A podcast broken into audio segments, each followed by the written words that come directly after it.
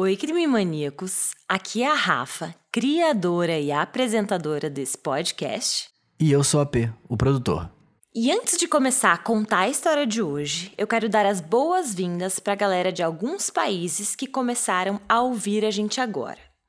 Então, pessoal que está ouvindo a gente da Índia, do Equador, do Egito, El Salvador, Singapura, Honduras, sejam muito bem-vindos ao Crime Mania. Incrível, né, AP? Incrível mesmo, Rafa, pensar que quando a gente começou esse projeto no ano passado, no fim de 2020, e que agora a gente já está sendo ouvido em mais de 35 países. É difícil até de acreditar. Muito legal mesmo, Fê.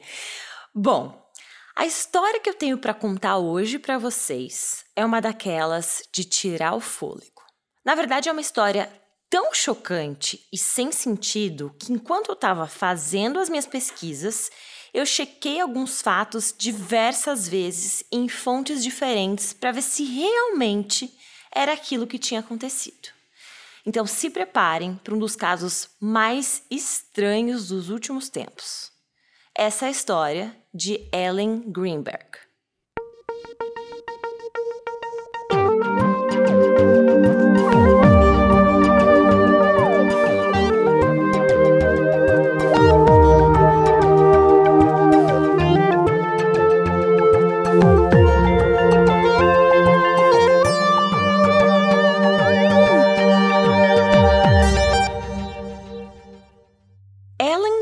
Greenberg nasceu em 23 de junho de 1983 na cidade de Nova York. Ela era filha única do seu pai Josh e da sua mãe Sandra, e ambos trabalhavam na área odontológica.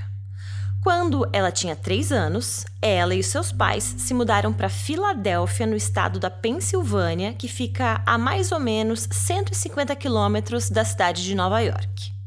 Ellen era uma garota delicada e querida por todos. Os seus familiares a descreviam como brilhante, carismática e incrivelmente gentil com aqueles que a rodeavam. E a P, eu acho que justamente devido a essas características, a Ellen decidiu cursar a faculdade de pedagogia para dar aula para alunos em idade escolar. E depois que se formou, ela começou a lecionar. No ano de 2011, a Ellen estava dando aulas para a primeira série na Runiata Park Academy, uma escola que fica lá mesmo na Filadélfia. E aí, AP, eu acho que essa escola em que a Ellen lecionava tinha absolutamente tudo a ver com ela. Por que, Rafa? Bom, porque pelo que eu vi, eu dei uma pesquisada sobre a Runyata Park Academy. Essa escola é super ligada a promover o amor ao próximo, exaltar o multiculturalismo e também atuar como um agente de impacto na comunidade, sabe? Então acho que era tudo que a Ellen era. A escola também tem como missão criar um lugar seguro para o aprendizado e celebrar a diversidade. É uma escola pública que tem 1.100 alunos hoje em dia e muitos deles adoravam a Ellen.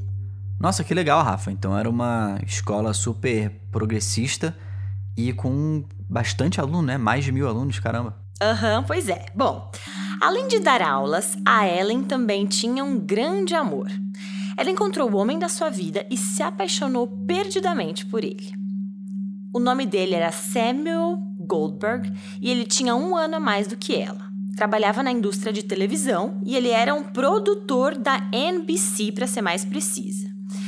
E acho que é legal a gente falar para os nossos ouvintes aqui que a NBC, ou National Broadcasting Company, em português, Companhia Nacional de Radiodifusão, é uma das redes de televisão mais importantes dos Estados Unidos e já transmitiu e ainda transmite alguns dos seriados mais famosos do mundo, como Friends, Seinfeld e Law and Order, que eu, como crime maníaca, amo. Bom, depois de um tempo de namoro, no ano de 2010, o casal ficou noivo. E é relatado que a Ellen estava aparentemente muito feliz por um bom tempo com o Sam. E sabe, AP, eu vi fotos dela fazendo pose e mostrando o anel de noivado, super empolgada. Sabe quando as noivas estão tão felizes que querem tirar foto mostrando o anel, virando a mão e etc? É bem assim que a foto dela tava, sorrisão no rosto e anel na mão. Josh, o pai da Ellen, disse que toda a família estava super animada com esse casamento.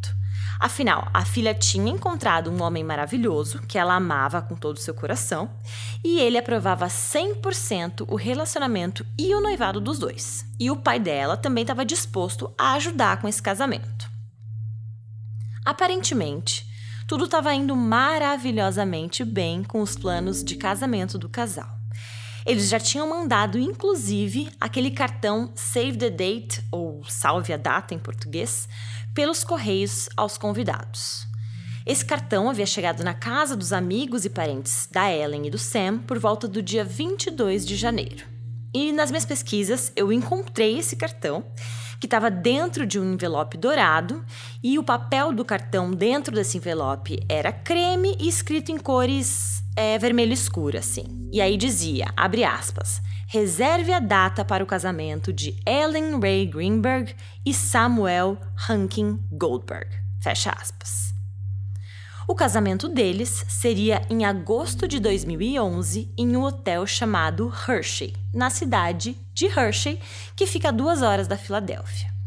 Agora, P, eu dei uma olhada nesse hotel e, meu Deus, que sonho! É um luxo só. É um lugar lindo, os quartos são refinadíssimos com tudo que tem direito, inclusive banheiro de mármore. Chique mesmo, né, Rafa? Pois é. Bom, lá tem três campos de golfe, o melhor restaurante da cidade e um café super elegante. Tudo dentro desse hotel. Lá tem também spa, academia, piscinas internas e externas, quadras esportivas, enfim, tudo de luxo e tudo de bom. Outra coisa legal que eu descobri é que o hotel tem esse nome exatamente por causa do chocolate Hershey's. E a cidade em que ele fica, que também chama Hershey's, como eu falei, tem várias atividades relacionadas a chocolate. Imagina que sonho, especialmente pra tia P, que é viciado em doce. Eu, viciado em doce? Deve haver algum engano, Rafa. Ah, Deve ter sei. algum outro AP que você tá confundindo. Ele é uma formiguinha, gente. Bom, eu li também num blog chamado Ask Me o relato de uma brasileira que se hospedou por lá nesse hotel em 2020. O nome dela é Gisele Covre e ela disse sobre o hotel, abre aspas. Há 40 anos, o edifício abrigou o próprio Milton Hershey e acumula prêmios de excelência turística pelas agências que avaliam o setor, como a Forbes. Além de centenas de quartos, restaurante, spa, jardins vitorianos e concierge. Caramba, Rafa, não tenho nem roupa pra ir pra um lugar desse. Total. E assim, vendo todo o planejamento, eu não sei tu, AP, mas me deu a impressão de ser um casal muito próspero, assim, até falando de grana, sabe? Sei, sei. Além disso, os dois estavam morando juntos em um luxuoso apartamento num bairro chamado Manayunk, lá na Filadélfia mesmo. E esse bairro, para explicar um pouco para os nossos ouvintes, fica às margens de um rio e é conhecido na região como um bairro moderninho, assim. Esse bairro tem uma atmosfera de cidade pequena com casas, lofts e casas vitorianas que são ocupadas por famílias, por jovens e por residentes de longa data. Lá tem galerias e boutiques de moda e também restaurantes badalados, bares e clubes que se enchem de gente à noite. E aí é toda essa combinação de solteiro, família jovem, morador antigo, bar, restaurante, balada que dá a Manayunk um toque mais moderno. É, parece um lugar bem modernoso mesmo e cool pra morar, né? É, e tudo parecia estar indo perfeitamente bem na vida de Ellen, né, AP, pelo que eu contei até agora. Pois é, Rafa, com uma vida maravilhosa, cheia de planos. Tô bem intrigado pra entender como que você colocou a Ellen em um caso aqui de crime. É, mas é porque tem muita coisa ainda pra contar e mostrar que nem tudo era tão perfeito quanto parecia. Acho que é aquela velha história, sabe, AP? Tudo tava perfeito até não estar mais. Bom, algumas semanas antes do envio dos convites, a Ellen tinha conversado com a família e alguns amigos sobre alguns estresses que ela estava passando. E os relatos contam que ela estava muito ansiosa com a vida em geral. Ela se sentia ansiosa com o casamento que estava chegando, com o trabalho e etc. Coisas que quem sente ansiedade sabe como é. Parece que você não vai dar conta de tudo assim. E aí, parece que os pais em especial estavam particularmente preocupados com ela. Isso porque ela chegou a mencionar em talvez se demitir da escola em que ela trabalhava e que ela tanto gostava, E também mencionou uma coisinha a mais. O que, que foi, Rafa? Ela relatou a P que queria voltar a morar com os pais. Ué, mas ela não estava morando com o boy lá, feliz da vida, noivo, iam se casar em breve? Pois é. Eu também, se fosse pai ou mãe da Ellen, acharia aquilo bem estranho. E os pais dela, de fato, acharam. Ela simplesmente disse que queria ir de volta para casa e morar com eles novamente em Harrisburg.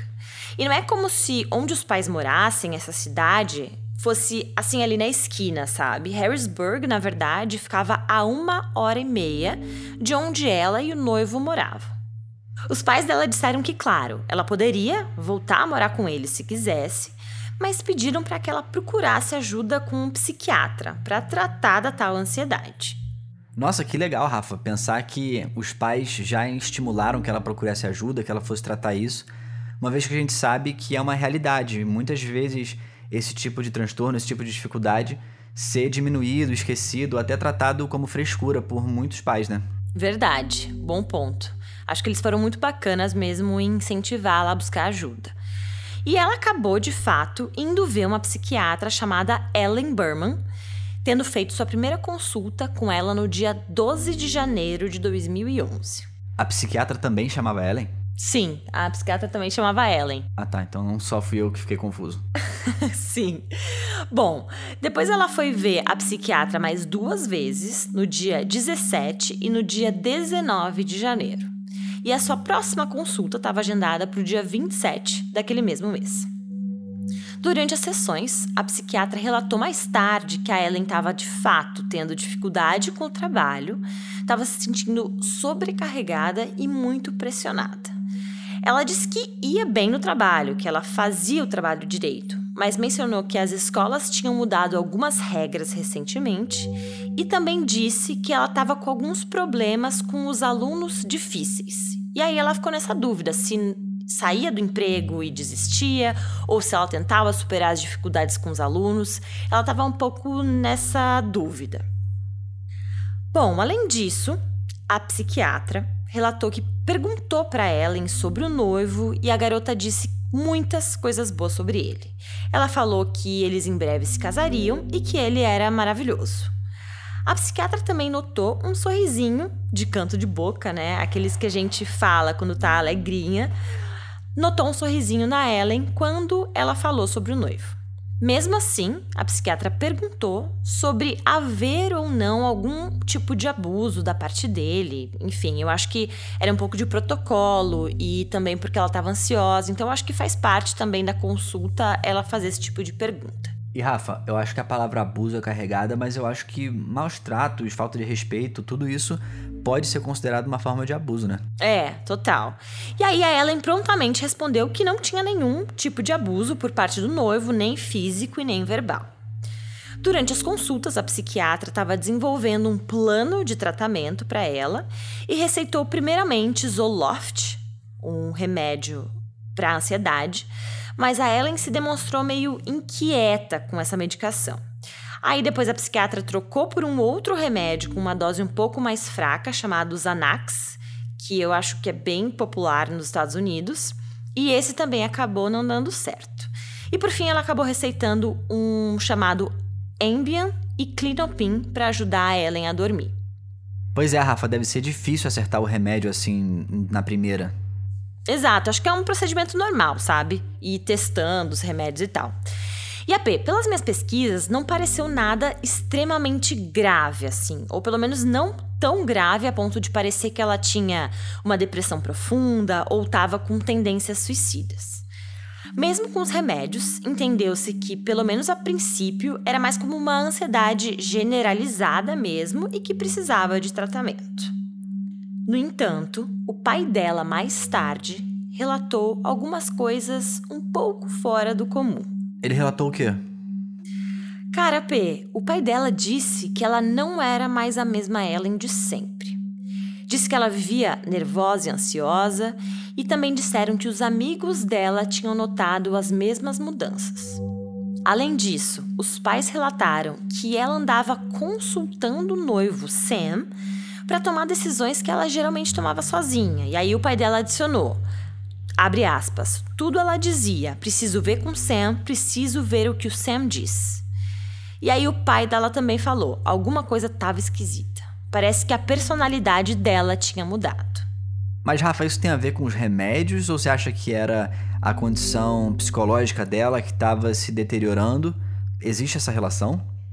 Olha, P, nas minhas pesquisas eu não consegui confirmar a data em que a personalidade dela começou a mudar ou o comportamento dela começou a ficar diferente. Então a gente não consegue relacionar isso diretamente aos remédios. É, entendi, Rafa. Sem ter as datas para corroborar esses relatos, fica difícil de fazer essa relação mesmo. Exato. No dia 26 de janeiro de 2011, a Ellen estava a caminho do trabalho quando ligou para sua mãe. E sabe, a, P, a mãe relata que foi uma conversa normal, típica de mãe e filha. Imagino que devem ter falado como estava indo a semana, falaram também sobre impostos, isso eu li, apesar de ser um papo meio estranho para mãe e filha. Mas também falaram sobre o tempo, que estava super frio e nevando. De acordo com o site Weather Spark, o período de neve lá na Pensilvânia dura por volta de quatro meses e naquele dia a neve estava daquele jeito. Ellen chegou ao trabalho, mas em um certo ponto a nevasca ficou tão intensa que os alunos e os funcionários foram dispensados mais cedo naquele dia. E isso até é meio estranho de se pensar acontecendo no Brasil, né? Porque não tem neve e tal, mas também porque eu acho que aqui nem teria estrutura para dispensar as pessoas e, enfim. Mas lá, em cidades com nevasca forte, é bem comum, né? Pois é, Rafa, morei muito tempo numa cidade que metade do ano era inverno com muita neve e é realmente perigoso. É perigoso por vários motivos. Por exemplo, se você pega uma estrada, uma, uma rua mais remota e o seu carro quebra e está fazendo menos 10 graus, não tem nem como o socorro chegar até você. As pessoas podem morrer congeladas, pode ter neve até a sua cintura. Então a neve é muito bonita nos filmes, nas estações de esqui, é, mas quando é uma nevasca forte, ela é muito perigosa e realmente pode ameaçar a vida das pessoas. Pois é, e foi o que aconteceu naquele dia. As aulas foram encerradas mais cedo. E a Ellen fez o que uma professora querida e preocupada faria ela ajudou seus aluninhos a ligarem para suas casas, chamarem suas famílias e garantiu que todos eles tinham como voltar para casa. Depois que todos os seus alunos foram embora, era a vez dela ir. No caminho, ela parou para abastecer o carro e depois foi para casa que ela dividia com o noivo. Chegando em casa, o Sam estava por lá e ela e ele ficaram batendo um papo por um tempinho, até que por volta de 4h45 da tarde, o noivo dela decidiu descer para ir para academia. E eles tinham academia no próprio prédio. Ah, então era só trocar de roupa e descer. Isso, e eu acho que justamente por isso também, que quando era mais ou menos umas 5 e meia, então 45 minutos depois, ele já estava de volta. Ah, foi um treininho rápido então, Rafa. Pelo visto sim, mas honestamente, AP, eu acho que tem gente que vai mesmo só para fazer uma série ou vai fazer só uma parte do corpo. Não que eu seja expert em malhação e academia, mas eu acho que não é tão incomum assim, sabe? E aí, quando o Sam voltou para casa às 5 e meia e tentou abrir a porta, ele não conseguiu. Quer dizer, na verdade, a porta abriu um pedacinho só, mas ficou barrada por causa daquela trava que tem por dentro, às vezes, em algumas portas, sabe? Principalmente em hotéis. Sei, sei, Rafa, aquelas travas que geralmente tem em hotel, fica tipo uma correntinha que você prende por dentro, tem um suporte na porta, isso é para dar um pouco mais de segurança e só entrar realmente quem você quer que entre. E só dá para trancar por dentro? Eu acho que sim, Rafa. Acho que não dá para você mexer isso por fora não, a pessoa tem que estar pelo lado de dentro. Então, como a P explicou, a porta não estava trancada com chave, mas sim com essa correntinha de ferro, onde a porta abre o quê, AP? Mais ou menos uns 4 centímetros, eu acho? Tô pensando aqui, Rafa, calculando com o meu olhômetro, acho que é mais tipo uns 10, 15, mas é pouca coisa, tipo menos de um palmo. Bom, de qualquer forma, a gente coloca essas fotos no nosso Instagram, arroba crimemania, deste tipo de trava para ficar mais claro para vocês, tá? Bom, depois que o Sam tentou abrir a porta e não conseguiu, ele bateu incansavelmente. Ficou gritando o nome da Ellen para que ela pudesse abrir, mas nada da Ellen aparecer. Sam então ligou para o telefone dela duas vezes e ela também não atendeu. A partir daí, ele começou a mandar mensagens freneticamente para que ela abrisse logo aquela porta. E AP, eu coloquei aqui para você as mensagens do Sam. Tu podes ler pra gente? Claro, Rafa. O Sam disse o seguinte: Olá, abre a porta. Qual é a sua? Estou ficando bravo. Oiê, é melhor que você tenha uma boa explicação. O que está acontecendo? E o Sam nunca recebeu nenhuma mensagem de volta ou resposta da Ellen. Agora, eu não sei tu, AP, mas eu achei essa reação um pouco enfática demais. Como se a garota tivesse feito algo de muito errado, muito absurdo. Eu achei a forma como ele falou com ela bem agressiva, não achou não? Pois é, Rafa. Se ela tivesse esquecido a porta trancada, não era para tanto assim, né? Pois é, eu também achei. Como ele não obteve resposta, ele foi até o lobby do prédio e relatou ao segurança que estava lá que ele havia sido trancado para fora do seu apartamento enquanto estava na academia do prédio. O Sam pediu então para que o guarda o ajudasse a quebrar a tranca da porta da casa dele para que ele pudesse entrar. Mas o segurança disse que isso ia contra as políticas da empresa e que ele não poderia fazer nada. O Sam então ficou insistindo e tentou várias vezes convencê-lo, mas de nada adiantou. O segurança disse que não quebraria as regras da empresa e não ia arrombar aquela porta. Aí o Sam eventualmente desistiu de convencer o guarda e voltou para o andar do apartamento. Chegou em frente à porta, não conseguiu abri-la de novo e, cansado de esperar, ele resolveu arrombar a porta da sua casa sozinho. E quando ele resolve abrir aquela porta, P, os eventos que se desenrolam só podem ser considerados dramáticos e estranhos, para dizer o um mínimo. Quando Sam arrumou a porta do seu apartamento, ele viu uma tigela de frutas frescas, com mirtilos e laranjas, que pareciam ter sido comidas pela metade em cima do balcão. Tinham duas facas limpas na pia da cozinha e ali, no balcão da cozinha, ele encontrou a sua noiva Ellen. O seu tronco estava apoiado nos armários e suas pernas esparramadas para frente. E ela estava completamente ensanguentada. Na mão esquerda dela, segurando com força, tinha uma toalha branca limpinha e sem vestígios de sangue. Às 6h33 da noite, o Sam ligou para o 911, o serviço de emergência americano. Mas antes disso, ele ligou para pelo menos dois outros números. Ele telefonou para os seus pais e também para um primo que, adivinha só, AP era advogado. Foram os pais do Sam, então, que avisaram os pais de Ellen sobre o ocorrido e todos se dirigiram para a casa do casal imediatamente. O áudio da chamada que o Sam fez para o 91 nunca foi disponibilizado para o público, mas um dos advogados da família ouviu a gravação.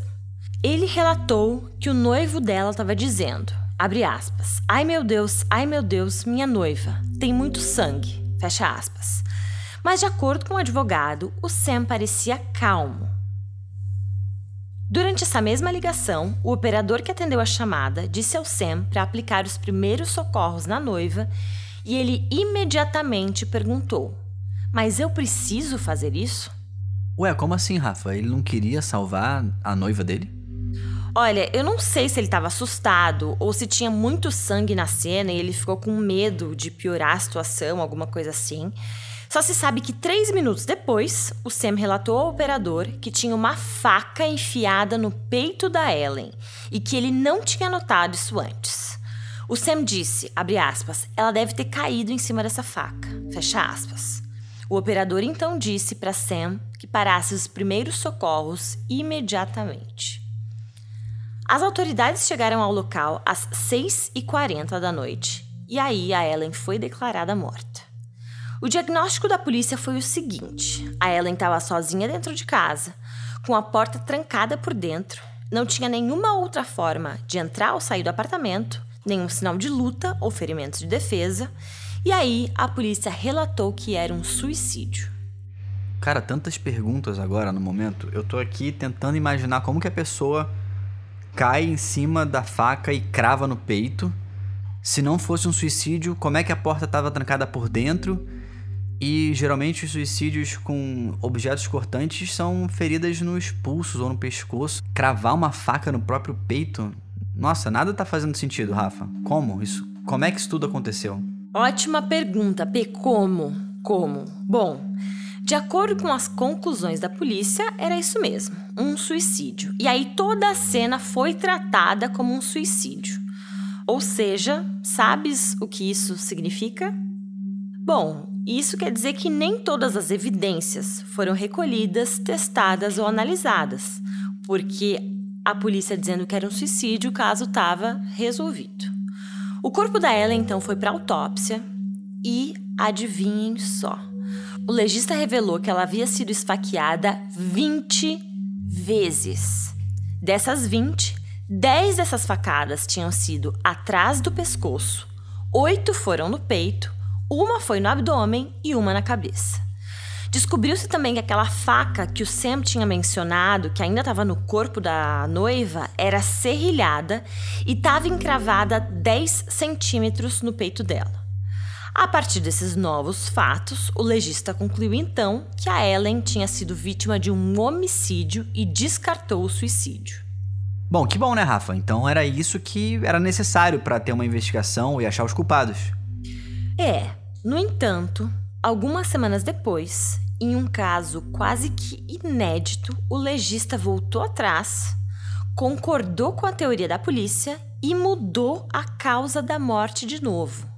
E ele considerou novamente um suicídio. Ué, mas como assim? Não teve tipo 20 facadas? Pois é, de acordo com o departamento da polícia da Filadélfia, até onde eles sabem, não tinha sinais de entrada forçada, não tinha nenhum DNA que não fosse da própria Ellen na faca, e a porta da casa dele estava trancada por dentro com aquela trava de segurança que tu tinha explicado pra gente antes. E o apartamento não tinha nenhuma outra saída possível. E aí eles determinaram que era suicídio. E o que, que acontece quando a morte é determinada como suicídio? Eles não investigam o caso é encerrado. Ponto final. E isso é um pesadelo para os pais da Ellen. Realmente, Rafa, deve ter sido muito difícil para eles. Mas então, só para recapitular. No primeiro momento, a polícia identificou o caso como um suicídio. O legista então discordou, viu um monte de facada no corpo da Ellen e disse que era um homicídio. E depois, por algum motivo que a gente não sabe qual, ele voltou atrás e disse que era um suicídio de novo.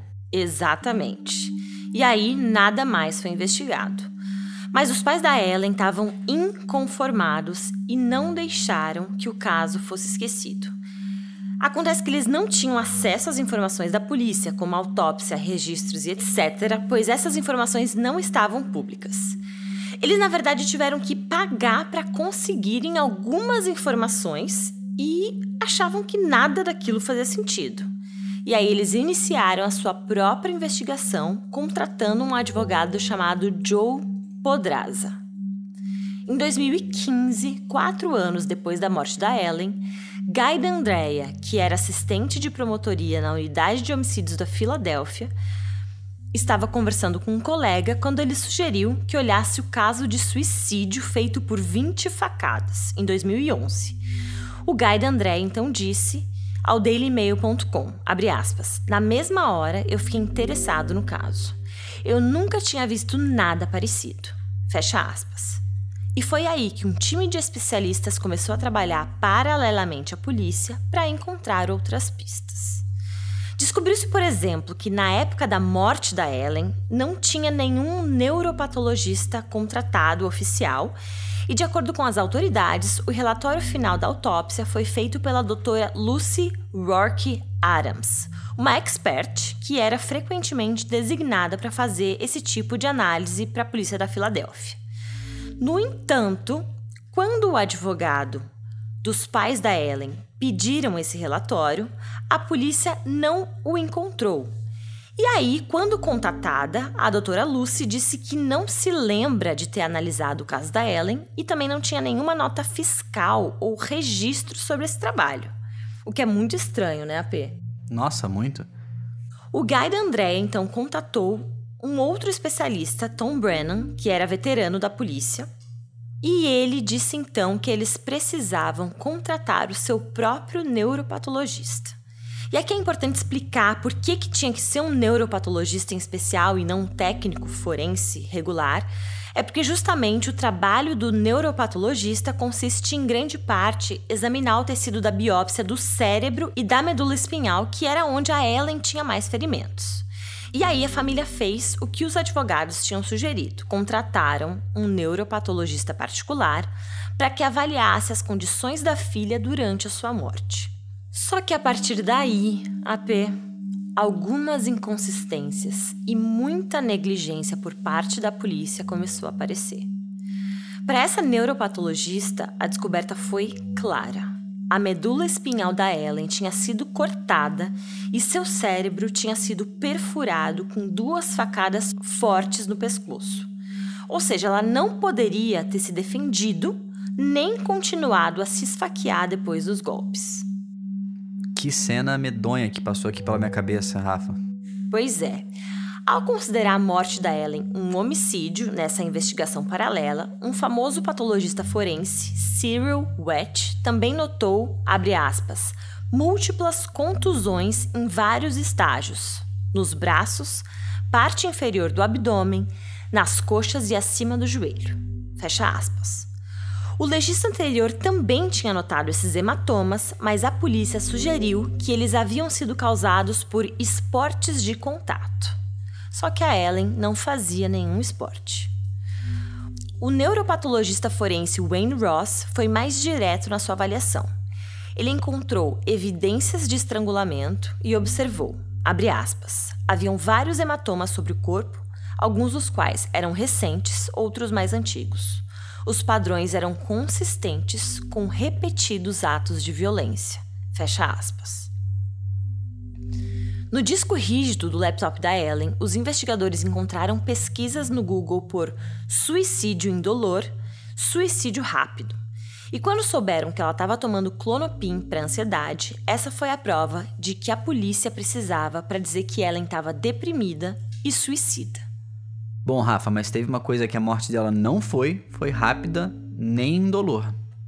Exato. E Será que outra pessoa não tinha a senha do computador? Será que tinha senha o computador dela? Será que outra pessoa não poderia ter feito essa pesquisa, né? Eu me fiquei me perguntando várias vezes essas coisas.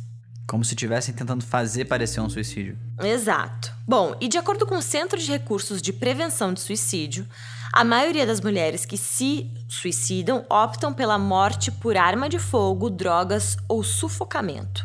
Muito raramente por esfaqueamento. Se essas pessoas optam por se esfaquear, elas não costumam fazer isso completamente com roupa, vestidos como a Ellen estava. A Ellen estava vestindo uma camiseta, uma calça de moletom e botas no momento da sua morte.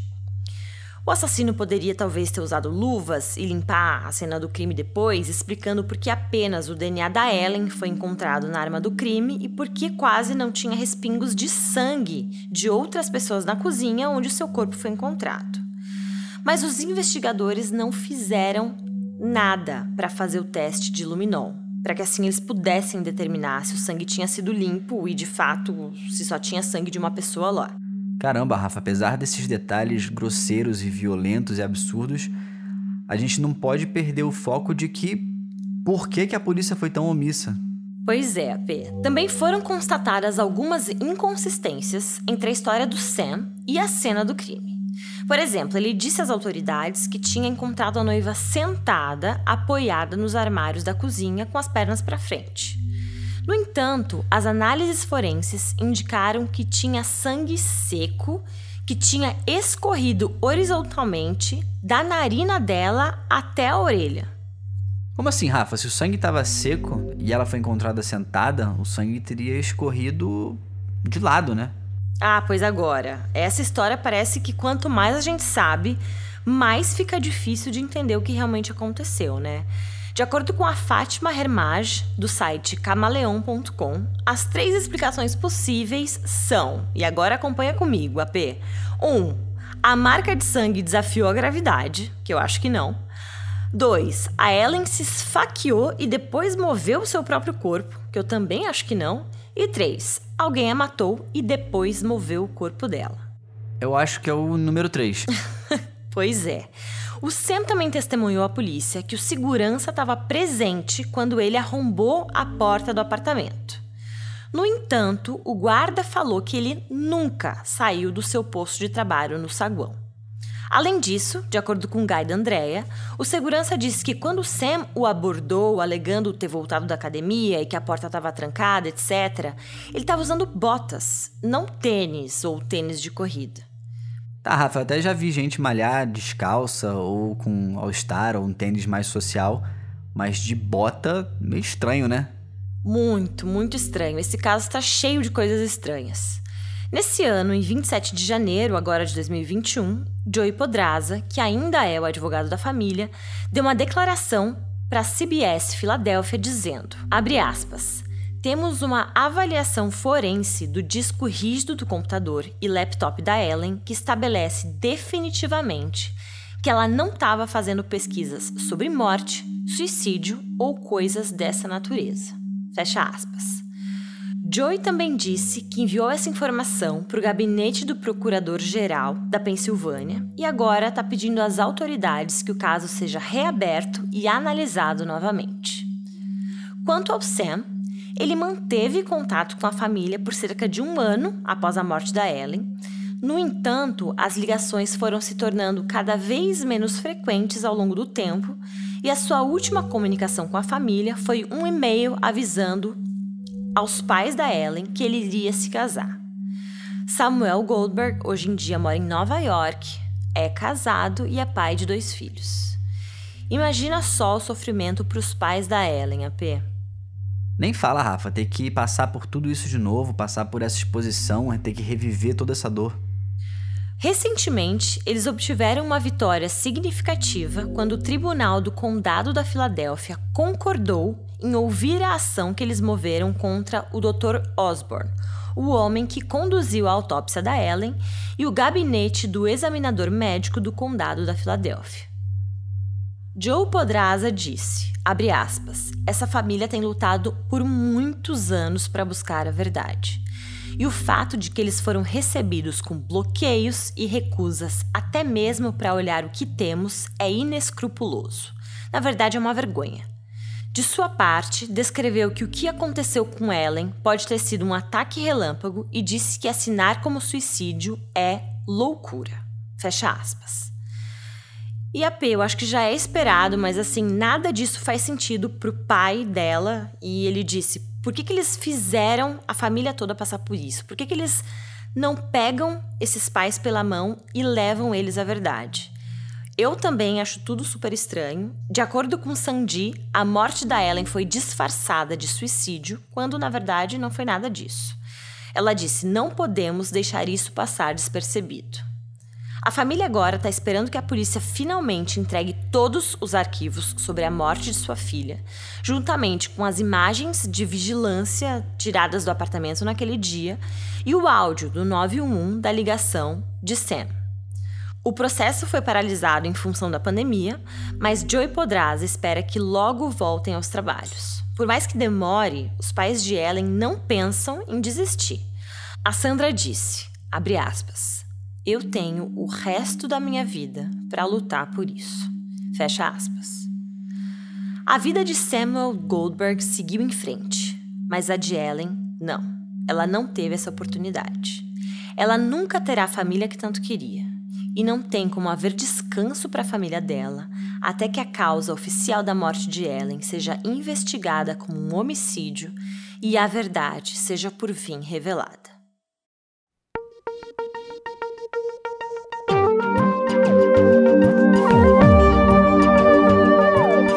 alguns nomes e aspectos foram adaptados na minha interpretação desse caso.